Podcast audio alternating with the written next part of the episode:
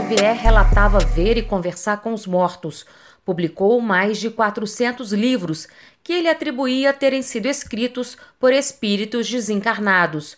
O baiano Divaldo Franco publicou mais de 250 livros que também seriam escritos por pessoas que já morreram. Os dois apontam a mediunidade como a responsável por este intercâmbio entre o mundo dos vivos e o mundo dos mortos. Ser médium é possuir uma faculdade que permite o intercâmbio com os espíritos. Essa faculdade é muito conhecida na história da humanidade, desde épocas muito recuadas. E ela recebeu diferentes nomes, desde o profetismo até as modernas denominações paranormais. Portanto, a faculdade mediúnica é inerente a todas as criaturas humanas. O áudio que você acabou de ouvir é de Divaldo Franco, em entrevista a um canal do YouTube do Centro Espírita Mansão da Paz. Mas o que acontece com o cérebro de um médium durante o estado de transe?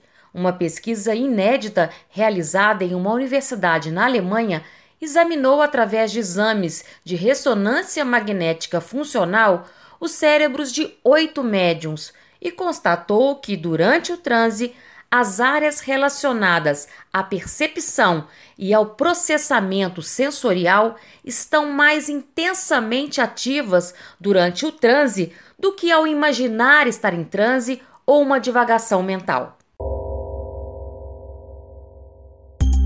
Olá, eu sou Regina Campos e neste episódio do Fé Consciência eu converso com a pesquisadora Alessandra Gnato Mainieri, que ao lado do psicólogo alemão Niels Kohl liderou este estudo. Alessandra é graduada em psicologia pela Universidade Federal do Rio Grande do Sul, com mestrado em psicologia pela mesma universidade e doutorado em teoria médica com ênfase em neuroimagem na Alemanha.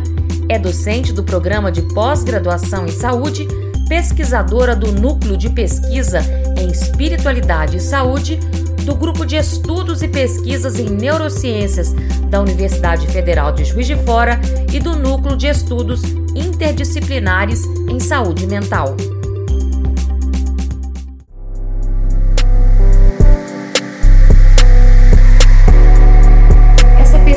Você começou a fazer ela em que ano? Você juntou médiums dentro desse centro de pesquisa na Alemanha para fazer exames de ressonância para avaliar como funcionava o cérebro durante o período de transe. Isso, Seria isso? Exatamente Quantos isso. médiums? A gente trabalhou com oito médiums. Em que ano foi? Isso a gente fez a coleta de dados em 2011 e 2012.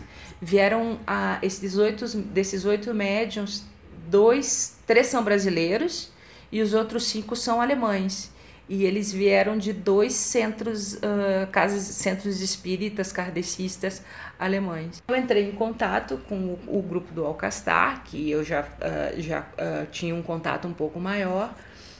levei o Nils para assistir também às reuniões mediúnicas, eles abriram o espaço para a gente participar, ver como é que é, aconteciam as coisas. E aí eu disse pra, pra, no caso era a Fernanda, ela disse assim, não, eu posso ir aí ficar um final de semana em Arre e vocês fazem o que vocês quiserem comigo. Uhum. aí eu disse, então... Ela é médium? Ela é médium, ah. ela é médium, ela é brasileira, ela é médium, assim, desde a adolescência. Médium de psicografia? De psicografia, de, de, de, de, falar, né, de, como é que se chama, de... Psicofonia. Uh, psicofonia, tá? A gente ficou um sábado o dia inteiro fazendo diferentes estratégias de como, como que a pessoa vai entrar em transe dentro da máquina. Porque a máquina Com... é apertada. Ela é, não é tão apertada assim. E a, mas no estado de transe a pessoa fica deitada. Mas no caso, na psicofonia.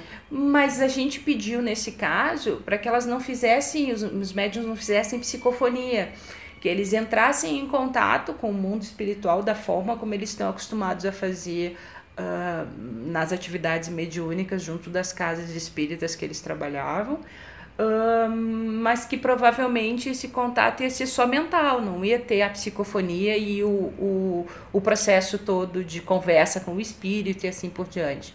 Então eles, eles nos enquadraram essa situação como sendo o contato com o seu mentor.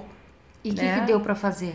Deu para fazer daí o seguinte, a gente já tinha mais ou menos uma ideia de fazer três tarefas, e isso a gente conversou com a Fernanda e ela tornou possível né, com esse piloto. Uma tarefa é o estado de repouso, em que a pessoa uh, fica, da, ficava deitada dentro da, do equipamento sem fazer nenhuma atividade mental específica. Então, a instrução que a gente dava para os participantes né, é que eles deveriam uh, não focar em nenhum tema específico, uh, não, não ficar pensando assim, o que, que eu tenho para fazer depois, ficar fazendo programações na cabeça. A ideia vem à cabeça e você deixa ela passar, não dá foco. A segunda tarefa que as pessoas faziam é entrar no estado de transe propriamente dito. E aí a instrução que a gente dava para elas era essa: por favor, entre no estado de transe, né? Como você está acostumado a fazer nas suas atividades uh, mediúnicas junto ao seu grupo religioso. E a terceira tarefa que a gente pediu para as pessoas fazerem é que elas uh, imaginassem que estivessem em transe, tentando criar uma imagem mental Uh, incluindo todas essas percepções sensoriais, né, auditivas, de movimento, de cor. Uh, fingir que, elas... que estava em transe, mas não estava. É, não é bem fingir, porque é como é imaginar. Imaginar. Imaginar que está em transe, mas não está. Você está criando aquilo na sua mente, inten intencionalmente. No transe, aquilo acontece de maneira natural. Nessa tarefa de imaginação, as pessoas criavam a imagem mental criavam as palavras, o colorido na sua cabeça. Então elas estavam fazendo isso de maneira intencional. Tá? E aí, que, qual foi o resultado das imagens? O resultado que a gente. Uh, bom, primeiro explicar por que a gente escolheu essas três tarefas, né? Ou essas duas tarefas para comparar com a mediunidade. Porque dentro do campo científico, né, duas coisas se pensavam, ou se pensa ainda e se discute. Uh, é se esse estado de transe ele é uma coisa real, se ele não é algo que a pessoa está inventando, seja imaginando, ou se não é um ato de devaneio, assim como quando a gente fica deitado na cama antes de dormir, que um monte de ideias e imagens vão vindo à nossa cabeça. Então a gente precisava contrastar a tarefa de mediunidade, né, de, de, de entrar de transe, com essas outras duas condições para descartar ou para confirmar que uma dessas condições era verdadeira ou que as duas eram falsas, Sim. né? E aí o que a gente viu é que o estado de transe é diferente dessas duas. O funcionamento cerebral durante o estado de transe é diferente dessas, tanto da imaginação quanto do estado de repouso. Um, Como que trans... prova isso que é, que é diferente? Porque por causa da imagem do por causa cérebro? da imagem no cérebro mostra uma área diferente do mostram cérebro? áreas diferentes. Que áreas? Assim? No transe, a gente, principalmente, a gente não vai ter mais alterações ou maior atividade mental associada ao lobo frontal. O que a gente tem é maior atividade associada a áreas perceptuais e sensoriais, tá? Uh, e nas, na tarefa de imaginação e de estado de repouso, a gente tem outras áreas frontais que não estão presentes na, na tarefa de transe. Tá? E outra coisa que a gente fez no processo de análise, tem duas formas de a gente analisar as imagens, tá? Então vocês imaginem que assim, para cada uma das tarefas, repouso, transe e imaginação, a gente tinha um bloquinho uma pausa para explicar que esse bloquinho que a doutora Alessandra se refere é uma animação de várias imagens bidimensionais do cérebro de cada médium. Com várias imagens do cérebro de uma pessoa em cada uma dessas tarefas. Então vocês imaginem que para cada pessoa a gente tinha. As pessoas fizeram três vezes cada tarefa, então a gente tinha nove bloquinhos para cada pessoa. Aí a gente juntava todos esses bloquinhos para fazer o cérebro de três bloquinhos no repouso, três bloquinhos no transe, três bloquinhos no estado de imaginação. Depois que a gente criava um bloco de cada tarefa para cada pessoa, a gente comparava os blocos das pessoas em cada uma das tarefas. Nossa. Tá? Ah. E aí a gente fazia uma análise de grupo para ver o que, que era comum em cada um dos blocos do grupo e não de cada pessoa, tá?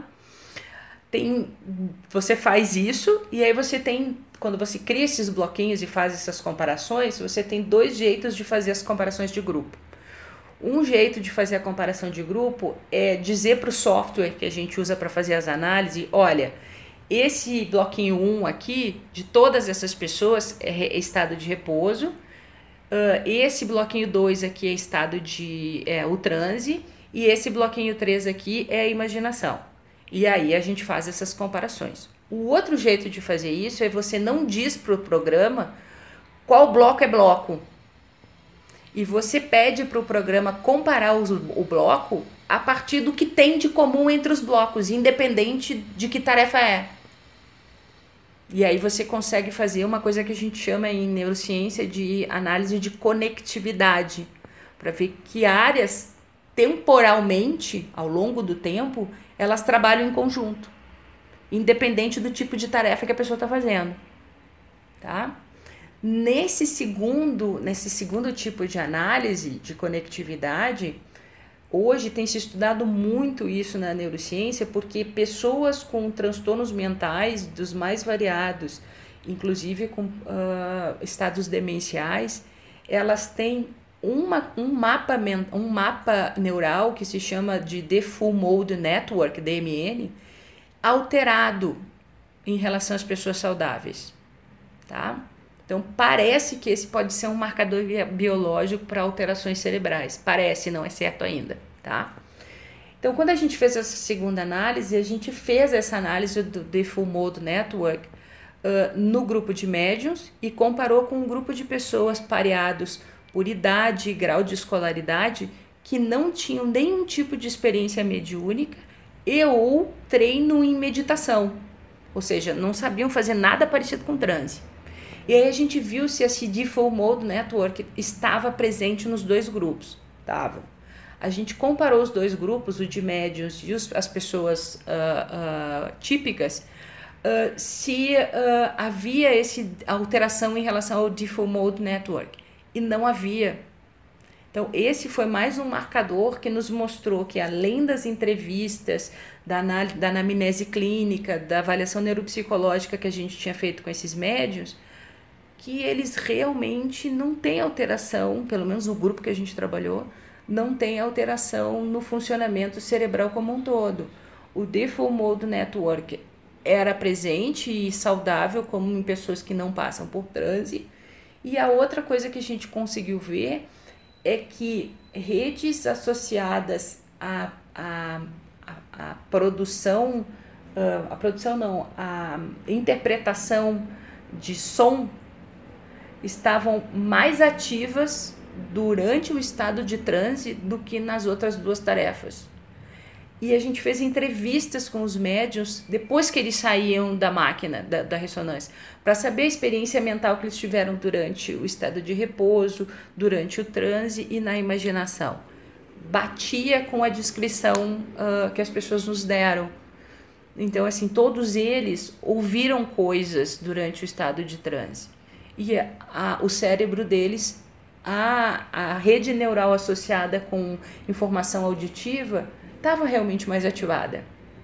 Mas isso não veio associado com áreas frontais que poderiam estar manipulando a questão da, da criação de imagens mentais, por exemplo. Ou seja, esse exame é, é, de imagem provou que de fato aquelas pessoas estavam mesmo em estado de transe. Isso provou para assim pelo menos esse estudo o estudo do Júlio mostra isso também esse segundo estudo que a gente ainda está uh, uh, ah, em fase de publicação um, também mostra isso ou seja que essas pessoas que o estado de transe ele existe as pessoas não estão inventando ele é diferente da imaginação e do devaneio. Cientificamente provado ali, ali pelo equipamento aqueles dados a gente mostra e com esses dados a gente comparando o que acontece no cérebro e o que acontece e todas as avaliações clínicas neuropsicológicas que a gente fez mostra isso. Mas é importante ficar claro para as pessoas uma outra, um outro detalhe,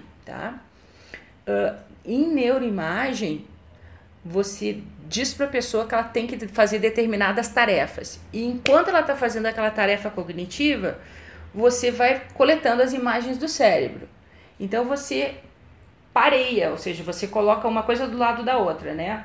A pessoa está fazendo essa tarefa e enquanto ela está fazendo essa tarefa, o cérebro dela está funcionando desta forma. Agora eu não consigo dizer se a realização da tarefa é causada pelo cérebro ou vice-versa. O meu trabalho na mediúnica é psicofonia mesmo, né? Às vezes, às vezes acontece de dar aquela vontade que você nem não consegue controlar, de escrever alguma coisa. É, durante meu estado de trânsito, eu sinto assim, é, são coisas assim, é, é até difícil de explicar, mas, por exemplo, é uma dormência, é uma ansiedade que dá, é, são, ah, quando vem assim, não sei se está o correto, espíritos mais bravos, mais assim, endurecidos, a gente sente aquela agonia por dentro, um, uma ânsia muito diferente, e dá, assim, às vezes, um, um taquicardia, um, um suador, às vezes você sente que você está, assim, crescendo muito, né? São essas, são esses, essas sensações que dá e, e assim coisas que você não passa pela sua cabeça quando você está no seu estado normal. Agora em transe começa a aparecer assim é, palavras que você não tem hábito de usar, é, é, o sentido é diferente das coisas, você sente assim um, um, às vezes um mal estar. Quando é, é, é porque a, reunião mediúnica ela tem duas duas partes, né? Quando você sente a parte dos mentores, são coisas mais assim leves, é, você sente um bem-estar muito grande. Então, nesse estudo, nesse primeiro estudo que você fez, você analisou o cérebro de oito médiums, uhum. né? Você provou que eles eram saudáveis, ou seja, não tinham nenhum transtorno mental e provou que eles re realmente entram em estado de transe. Uhum. Mas você consegue provar que nesse estado de transe eles estão incorporados com alguma entidade espiritual? Aqui é importante assim da gente entender que o que a ciência consegue medir hoje, né, a, a neurociência, é o cérebro daquele indivíduo as entidades que os, que os médios uh, atribuem uh, estarem em contato, né, os seres uh, que não estão em, entre nós, digamos assim, fisicamente, sejam espíritos denominados de diferentes formas, né, espíritos, anjos e assim por diante, esses a gente não tem como medir. O que a gente mede é o, é o cérebro do médium daquela pessoa, do, do, do ser Você que tá não ali. consegue mostrar na imagem que ali tem um espírito, por não, exemplo. Não, Um não. espírito desencarnado. né? Não, não tem. Não tem como a gente mostrar na imagem que ali tem um espírito. Sim. Eu só tenho como dizer que o cérebro deste indivíduo quando ele diz que está em, em transe e que ele está em contato com esses espíritos, o cérebro dele funciona dessa forma. Mas é o cérebro deste indivíduo encarnado, digamos assim, que eu estou Tá. trabalhando. Eu não estou em nenhum momento medindo espírito ou qualquer outra entidade ah, não material. Agora você está no segundo estudo. A gente terminou ainda antes de eu voltar para o Brasil, a gente fez um segundo estudo Na né, Alemanha. na Alemanha também em parceria, fez uma segunda pesquisa proposta também, mas aí com médiums vindos do Brasil para a Alemanha. Os médiums foram recrutados aqui no Brasil pelo Dr. Júlio Pérez e pelo Dr. Alexander Moreira Almeida. Os dois fizeram toda a avaliação clínica, ah, psiquiátrica relacionada a esses médiums para ter dados claros de que todos eles tinham um estado, ah, uma saúde mental ah, boa. Ah, lá na Alemanha, quando eles chegaram, a gente fez uma segunda pesquisa que eram esses médiums todos, eles pintavam e desenhavam durante o transmediúnico e ah, foi possível fazer essa pesquisa de novo com ressonância, porque eles tinham desenvolvido lá em Arre uma mesinha que a gente conseguia acoplar na cama do equipamento. Então as pessoas ficavam deitadas no equipamento com a mesinha, com folhas para ficarem desenhando. Eu prendia as folhas de modo que eles poderiam ir virando como se fosse um bloco e foram desenhando. E a gente tinha ainda uma câmera que era possível da gente filmar o que, que eles estavam desenhando dentro da máquina. E uh, a gente testou em duas em dois equipamentos de ressonância diferentes de, de, fabricantes diferentes porque o tamanho do, do, do tubo num equipamento era um pouco maior. Tinha mais espaço para botar a mesa e para os médiums poderem desenhar a gente também teve que fazer uma série de controles para que os médiums não mexessem muito os ombros, para não mexer a cabeça, de novo, porque a gente ia ter que ter um bloquinho, várias folhas do cérebro, né? Na primeira pesquisa, eles entraram apenas em transe. Nessa segunda pesquisa, eles entraram em transe e incorporavam espíritos pintores, seria isso? No caso é, porque a, a, era pictografia que, elas, que eles faziam, né? Eles desenhavam em vez de escrever, eles desenhavam durante o transe. É, fora o transe, são pessoas que desenham não? Não, nenhum deles tinha treino em desenho. Em pintura, eles só pintavam artes, enquanto estavam incorporados. Enquanto estavam incorporados. E aí o estudo já já mostrou alguma coisa no cérebro de diferente? A gente encontrou algumas diferenças interessantes, mas esse estudo ainda está em fase de publicação. Sim. Então assim que ele tiver publicado, a gente pode fazer um outro podcast para contar, contar a história desse esse segundo estudo, é. né? Mas aí a ideia foi trabalhar com um tipo de mediunidade diferente, né? A expressão da mediunidade diferente, enquanto que no primeiro estudo os médiuns diziam que eles entravam em contato com o mentor espiritual, com a equipe espiritual do projeto e da onde eles trabalham. Um, no segundo estudo as pessoas desenhavam e aí eles atribuíram esses desenhos a pintores famosos, né? E, e tem alguma curiosidade que você pode é, é, adiantar para a gente desse estudo durante esse transe onde que eles pintavam esses quadros? Uh, eles, eles não pintavam, né? Eles desenhavam, desenhavam daí dentro da máquina de ressonância.